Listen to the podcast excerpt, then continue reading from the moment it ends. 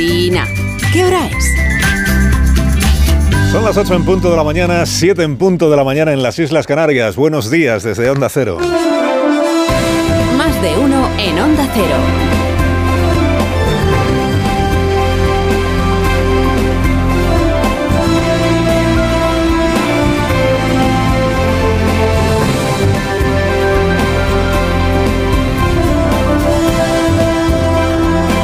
¿Cómo están? Bienvenidos a una nueva mañana de radio. Estrenamos el 30 de mayo del año 2023.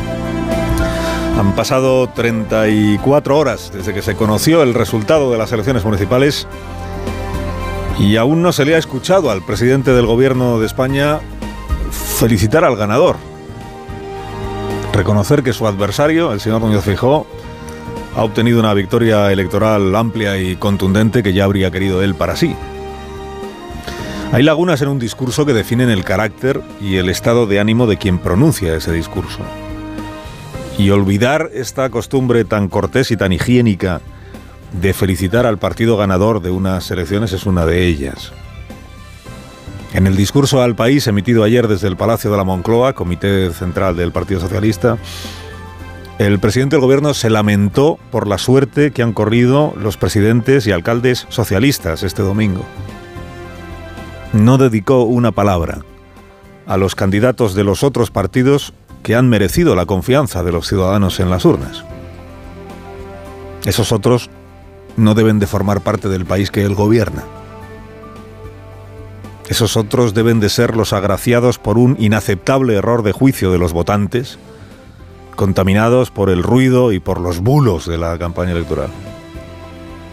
Estos votantes que han hecho caer a presidentes autonómicos y alcaldes con una gestión impecable, socialistas por supuesto, y los han reemplazado por don nadies, sembrando en el presidente la duda de si el país quiere o no quiere que siga él. El sentido del voto traslada un mensaje que va más allá y creo necesario dar una respuesta y someter nuestro mandato democrático a la voluntad popular. Solo hay un método infalible para solventar estas dudas. Ese método es la democracia y por consiguiente creo que lo mejor es que los españoles y españolas tomen la palabra, se pronuncien sin demora para definir el rumbo político del país. La duda está justificada. La duda es razonable. La duda acompaña en su camino al gobernante, ¿no? ¿El pueblo volvería a confiarme el gobierno hoy, ahora que ya sabe cómo ejerzo yo el gobierno? Sánchez de pronto sintió el domingo de madrugada, la noche del domingo, la imperiosa necesidad de saber si el pueblo le quiere o no le quiere. No en términos afectivos, que amor en general pues no parece que despierte, ni él ni sus predecesores, sino en términos políticos, ¿no? España lo quiere o no lo quiere en el Palacio de la Moncloa. Responda España cuanto antes, sin demora. Bueno, al presidente hay que agradecerle una cosa y hay que reconocerle otra. Hay que agradecerle que fuera breve. Conociendo su afición a la homilía, una intervención de tres minutos, solo tres minutos, da la medida del mal humor con el que se acostó el domingo. Y hay que reconocerle la coherencia si él transformó unas elecciones regionales en un plebiscito sobre su persona, que empiece a juzgarme ya la historia, es coherente interpretar como hizo ayer el resultado como una derrota propia. Perdió el plebiscito. Y ahora nos convoca a otro plebiscito. Y es razonable que lo haga si entiende que de aquí a diciembre todo lo que podría ocurrir es que se siguiera deteriorando su propia posición política. ¿Para qué esperar a diciembre? Que hablen los ciudadanos, pues que hablen ya. Pues que hablen ya. Bien está la decisión. Plebiscito definitivo, el replebiscito, ¿no? El juicio popular a Pedro Sánchez. El juicio final ya tiene fecha en España, será el 23 de julio. 23 de julio, sofocante juicio final. Dices, ¿en medio del verano? Pues sí, en medio del verano. Con las familias en la playa y medio país de vacaciones. Pero ¿quién puede estar pensando en vacaciones cuando está en juego el porvenir del país? Ciudadanos que el domingo habéis votado contra Pedro Sánchez, el presidente os da la oportunidad de arrepentiros por lo que le habéis hecho y votar bien el día 23 de julio. como cuando suenan las sirenas en una especie de que esto no es un simulacro, esto ya no es un simulacro. Sánchez os está diciendo que el peligro es cierto, el peligro de quedaros sin él. votantes de izquierda, que andáis por, andáis por ahí rezongando porque os desagrada que Pablo Iglesias esté en el enredo constante y que yo, Yolanda Díaz solo hable de sí misma. Salvad a este país de la ola reaccionaria. Y premiada al presidente, que desvió con firmeza progresista la lava de un volcán, entre otras muchas cosas. Hay tres consignas, tres que ya están en plena ebullición en el aparato de persuasión tertuliánica que controla el Palacio de la Moncloa. Siempre que hablamos del Palacio de la Moncloa parece que sea mucho, pero aquí estamos hablando de tres. Antes eran cuatro, ahora quedan tres. O tres y medio. Y tres son el presidente del gobierno, el jefe de gabinete que es Oscar López y Antonio Hernando. Estos son los tres. Tres consignas. La primera, que la abrumadora victoria del Partido Popular, al que el presidente no le va a reconocer su éxito, la abrumadora victoria no debe ser llamada ni victoria ni abrumadora, debe ser llamada ola reaccionaria. Ola reaccionaria. Además, como, ola suena como que ha caído así del cielo, es un fenómeno natural adverso que se ha producido una, especie de inundación que no tiene causa, ¿eh? una ola. Y añadir que Vox es la muleta, naturalmente, la muleta del PP, como si los votantes a estas alturas aún tuvieran que enterarse de quién está en disposición de pactar con quién. Por tanto, no es una victoria del PP lo del domingo, es un fenómeno adverso que se puede llevar España por delante y naturalmente con el miedo a que gobierne el PP con Vox, paréntesis. La única comunidad autónoma donde el PP está gobernando con Vox, un gobierno de coalición, se llama Castilla y León. El PP ha mejorado sus resultados, Vox también los ha mejorado, y hoy tienen más concejales de los que tenían hace eh, cuatro años por aquello de si funciona o no funciona como herramienta electoral, el miedo al pacto de coalición, a la coalición entre el PP y Vox. Cierro paréntesis.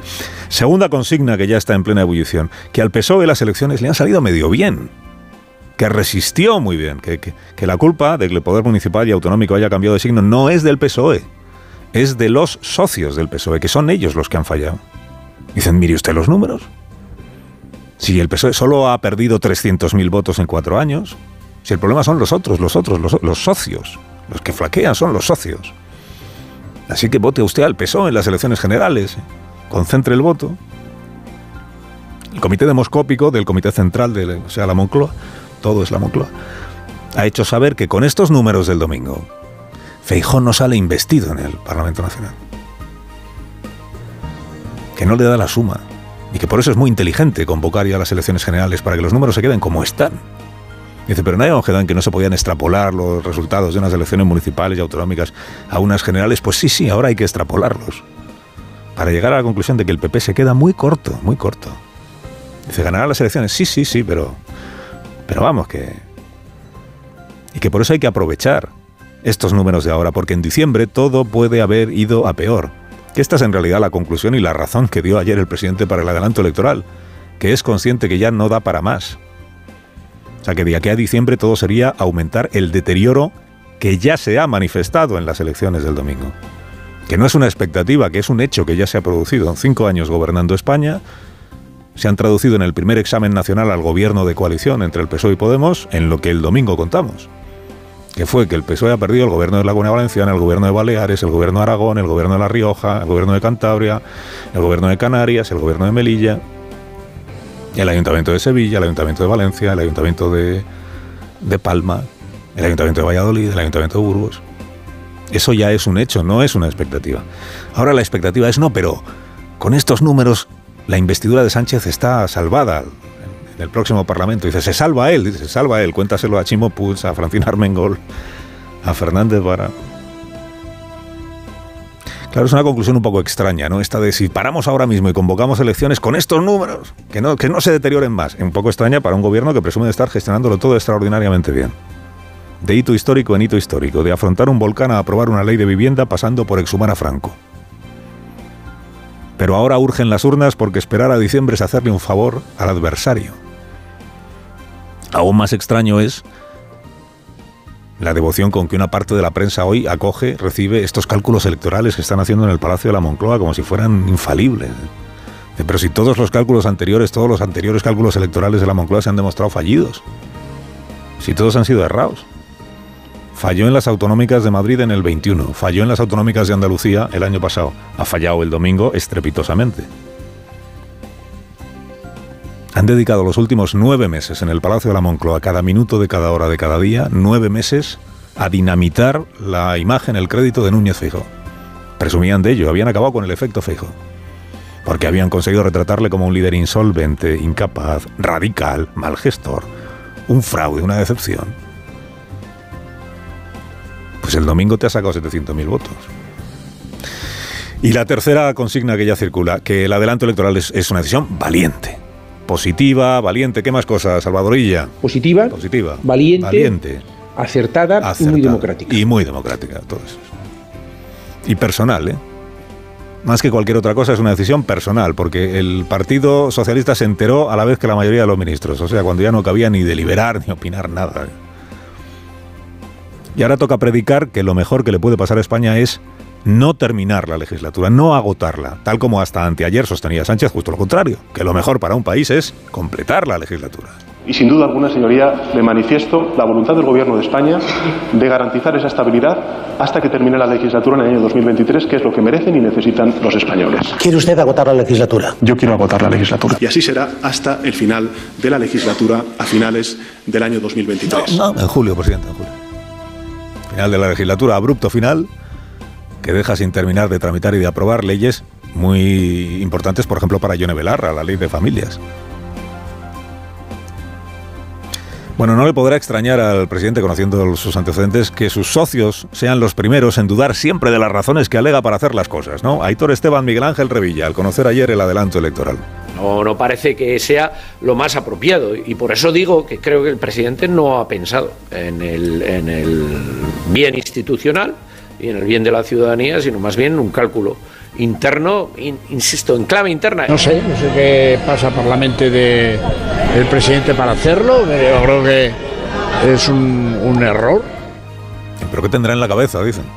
Bueno, pues ya se lo explican en los periódicos lo que tiene en la cabeza. Bueno, entretenerse en los motivos puede resultar interesante, esto de que así aborta un posible debate interno sobre su candidatura y no sé cuántas cosas más. Eh, paréntesis eh, de nuevo, eh, falta que el presidente formalice su candidatura a las próximas elecciones generales, que aún no lo ha hecho, pero seguramente lo hará en, breve. ¿no? Digo, entretenerse en las razones, el adelanto puede resultar interesante, pero los hechos son los hechos. Hay unas elecciones generales a la vuelta de ocho semanas, después de unas autonómicas y municipales en las que el PSOE ha obtenido una catástrofe electoral.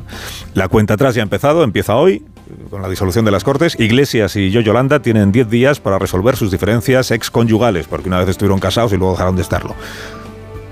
Diferencias, tienen que decidir si van juntos a las elecciones como muleta de Pedro Sánchez o si van por separado como muleta y como ex muleta, digamos. Pero el tiempo ya apremia. Tic-tac, tic-tac, tic-tac. Pablo Iglesias, tic-tac, tic-tac. Se ha puesto en marcha el reloj de la democracia. Hoy alguna crónica, dicen, Podemos, están encantados porque dicen, como ya no tiene tiempo, Yolanda va a tener que trabajar con todas las condiciones que le pongamos pues lo vamos a ir viendo. ¿no? Esta vez ya no se juegan tener fuerza suficiente para obligar al PSOE a gobernar, a cogobernar en coalición, como la última vez. Esta vez se juegan existir. Que haya un gobierno que compartir con el PSOE. Y con Esquerra y con Bildu. Feijó, ayer despachó el adelanto electoral con tres palabras. Mejor cuanto antes. Mejor cuanto antes. Pues cuanto antes va a ser, en efecto. Hoy es el día menos 54 para la derogación del sanchismo según Feijó o para la derogación de Feijó eh, según Pedro Sánchez. Seguro que ambos van a aceptar hoy mismo la invitación que ya les ha cursado el grupo A3 Media para debatir cara a cara, cuatro días antes de las urnas, cara a cara, mano a mano, 19 de julio, en este grupo de comunicación. Yo seguro que aceptarán los dos hoy mismo, porque qué motivo pueden tener para no aceptar, para negarse a debatir en el primer grupo de comunicación de este país. Carlos Alsina en Onda Cero.